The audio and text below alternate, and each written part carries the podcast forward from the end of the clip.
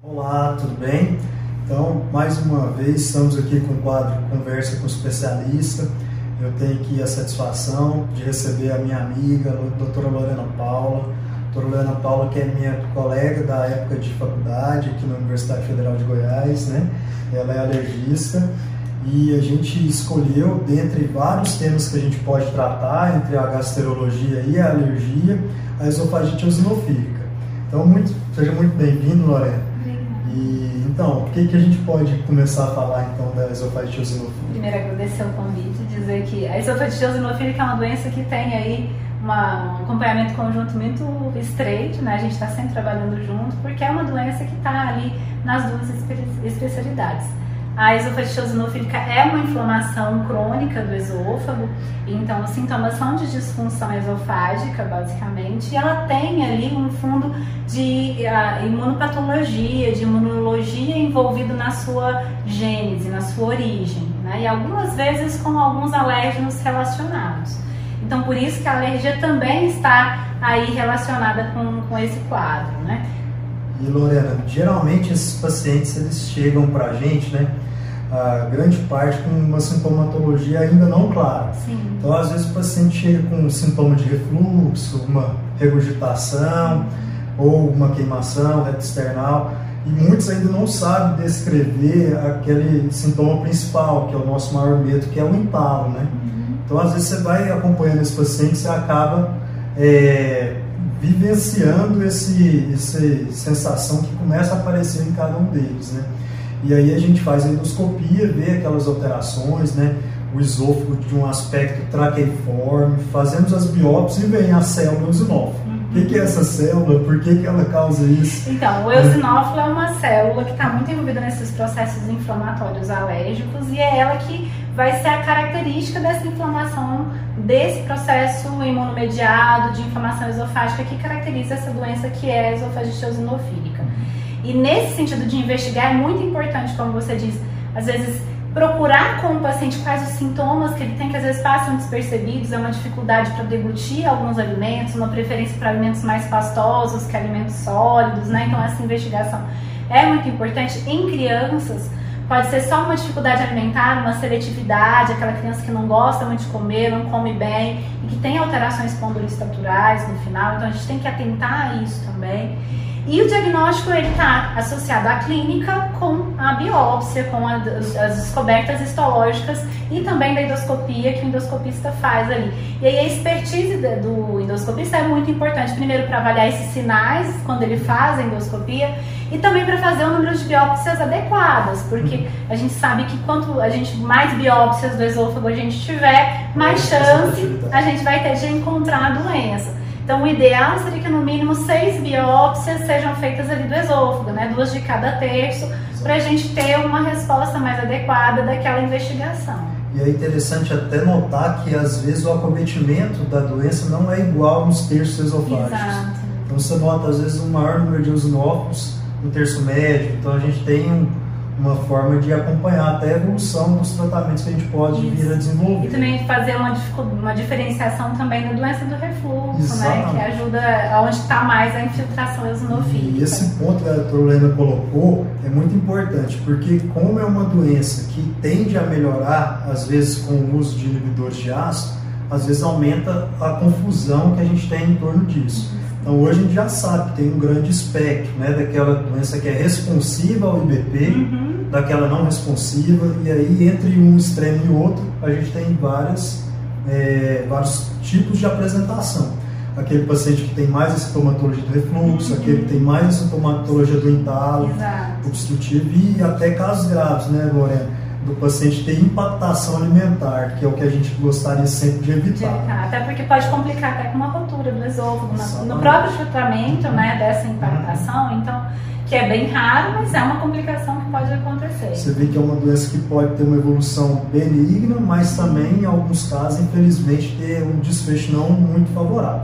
Lorena, fala um pouquinho da sua abordagem, assim, de, da, do que, como você leva esse paciente do ponto de vista alimentar, Sim. porque isso é uma dúvida enorme de todos eles, né? É. O que a gente percebe é que assim, não existe, como a esofagite eosinofílica é uma doença nova, não tem um tratamento que sirva para todo mundo. né? Não, é, não existe um tratamento que sirva para todos os pacientes. Cada paciente ele vai ter um tratamento individualizado, dependendo da característica da sua doença, dos seus sintomas e principalmente da abordagem que ele também se sente mais confortável para seguir. Então a dieta é uma das nossas abordagens terapêuticas, porque a gente entende que como uma doença imunomediada, alérgico-mediada, pode ter um componente alergênico alimentar bastante envolvido. Né? Então a, a, dieta ela pode ser tanto guiada por testes alérgicos quanto dietas empíricas, que são aquelas que a gente faz guiados pelos alimentos que costumam estar mais relacionados com o quadro. E você então, já identificou assim, no seu dia a dia como tem sido? Você suspende o que primeiro? O leite de vaca o, é o nosso maior alimento envolvido, né? É o alimento que habitualmente tem maior relação. E é importante lembrar que a alergia à proteína do leite de vaca não é intolerância à lactose, isso serve para outra conversa. Mas, é, de toda forma, é importante entender que vai ter que tirar tudo de leite de vaca se a gente for optar por essa dieta de restrição. Né? Não pode comer nada que vai leite, mesmo sendo zero lactose. É, mas existem outros alimentos que também estão envolvidos. No nosso meio, a gente entende que o trigo também é um alimento bastante envolvido. Então, muito frequentemente há, se retira também o trigo da dieta por um período, junto com o leite. Dependendo da evolução do paciente, às vezes a gente precisa tirar outros alimentos que estão mais envolvidos.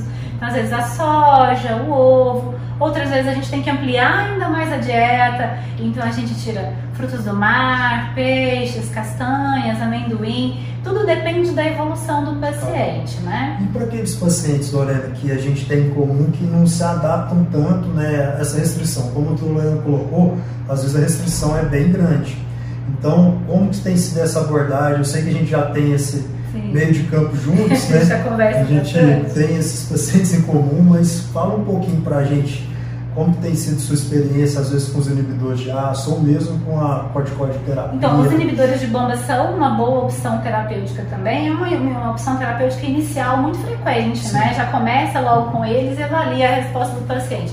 E eles atuam não só por essa inibição ácida, mas também como um protetor ali da mucosa, né, por refazer a barreira, por diminuir essa acidez ali, e também como um certo grau de anti-inflamatório, né, por isso que teria essa ação benéfica nessa inflamação eosinofílica. Então é uma opção terapêutica. Se a gente faz e sente que não funcionou tão bem, a gente não teve um controle sintomático e histológico, às vezes a gente vai ter que passar para essas outras opções, que seriam tanto a dieta quanto o uso dos corticosteroides, né? E aí os corticosteroides deglutidos, os corticosteroides orais a gente evita por todos os seus efeitos colaterais. E a gente estava até conversando um pouquinho antes de começar, né, que a gente sabe que no Brasil a gente não tem as formulações disponíveis desses corticoides líquidos, assim, para essa finalidade específica. Aí no dia a dia a gente acaba usando os corticoides inalatórios, o paciente deglutindo, mas a Torolena está com uma experiência boa aí com como é que você tem sido? A gente, hoje a gente tem tentado manipular o corticoide, né, a budesonida viscosa, em gel, para que a gente tenha um resultado mais adequado.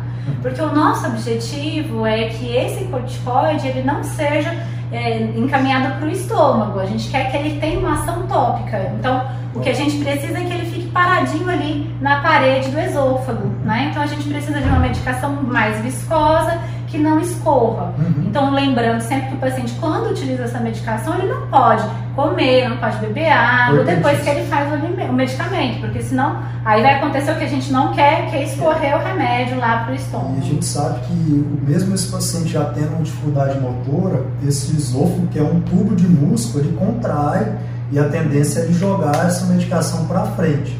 Então já foi tentado o uso de mel, uhum. então tudo para que essa medicação não saia rápido do contato com esse órgão.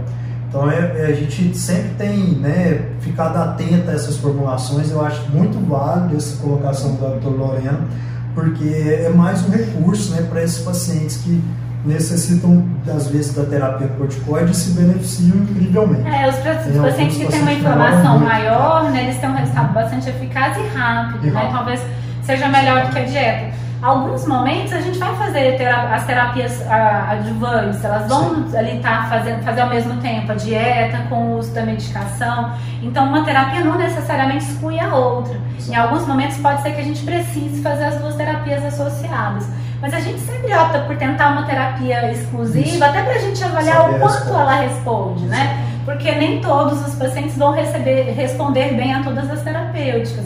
a gente sabe que tem uma falha de até um terço dos pacientes em algumas dessas terapias. Né? E assim, é uma doença que eu particularmente acho um desafio, né? Primeiro porque muitas vezes o paciente chega para a gente e ainda não fez o diagnóstico. Então é interessante você ter essa possibilidade de trazer né, o diagnóstico. Lembrar e, de fazer os diferenciais. Os diferenciais, né? exato. E outra coisa que eu acho muito interessante é esse, esse meio de campo com outras especialidades. O tanto que agrega, você estar tá junto com colegas, até para a gente ver, trocar as experiências, ver o que, os tipos de abordagem e é incrível como cada um evolui de uma forma. Sim. Não Às vezes a gente tem uma resposta muito rápida e consistente de melhora. Outras vezes são pacientes que a gente faz a terapêutica, eles melhoram bastante, mas depois de um tempo eles já não têm a mesma resposta. Exatamente. A gente tem que mudar a estratégia e lembrar que a endoscopia vai ser é, o nosso meio de acompanhar essa histologia e avaliar se essa melhora, não só clínica, também ali do esôfago, está acontecendo, acontecendo. histológica, né? Então a gente precisa sempre desse acompanhamento conjunto. Não dá pra gente só fazer dieta, só usar remédio, sem avaliar como está indo essa evolução, se essa uhum. inflamação realmente está diminuindo com o uso dessas terapêuticas. E tranquilizar esses pacientes, né, Lorena, que são portadores de, não só da esofagite eosofílica, mas também da doença eosinofílica em geral. A gente tem tido cada vez mais colegas atentos a essa, essas patologias e eu acredito que, de forma geral, a gente já consegue prestar um atendimento bom para esses pacientes, com melhora de qualidade de vida. E naquelas situações extremas, a, a gente já tem recursos para estar tá intervindo no caso de impactação alimentar, para tentar, às vezes, assim, nos casos extremos que acontecem as estenoses, que seriam já a diminuição da luz do esôfago mesmo, tentar fazer as dilatações. Uhum. A gente espera que, que ninguém chegue a esses pontos e a gente luta contra isso ao longo do, da evolução e a gente tem tido bons, bons resultados. E dizer né? que essa é a nossa principal preocupação na esofagite sinofílica, né? Porque às vezes o paciente também fica ansioso, Isso. se é uma doença que vai evoluir para uma malignidade, para alguma outra patologia. Até aqui a gente não tem nenhum estudo que revele isso, né? Mas a nossa maior complicação seria justamente essa impactação, essa necessidade de você fazer essa dilatação. E assim, a felicidade de estar com a Lorena aqui, que aceitou esse convite. Ela é uma especialista muito voltada também para esse tema, a gente tem vários pacientes em comum. E eu gostaria apenas de agradecer mesmo e ter você aqui com a gente, Lorena. Muito obrigada pelo convite e estamos aí trabalhando para o melhor dos nossos pacientes. Isso mesmo, espero que a gente tenha contribuído de alguma forma. Muito Obrigada. obrigado. Inscreva-se em nosso canal no YouTube youtube.com barra Dr. Rodrigo Ximenes e fique por dentro de todas as novidades e conteúdos.